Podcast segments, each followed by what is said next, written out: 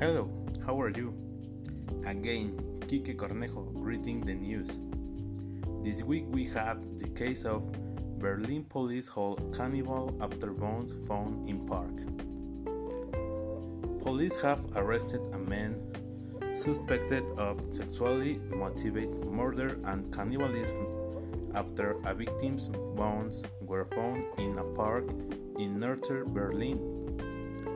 Forensic experts determined that the bones were the remains of a 44 years old man who went missing two months ago.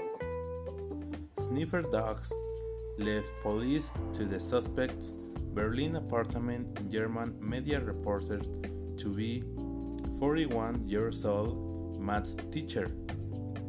People strolling in the park in which found the bones on November 8. A policeman told the Berlin Daily B said that one bone was totally devoid of flesh, and there were other indications, which make us strongly suspect that Stefan was the victim of a cannibal.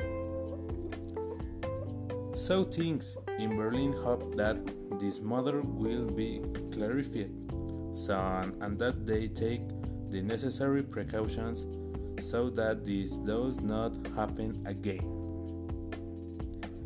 That's all for today. Thank you very much for following views. Until next time, bye.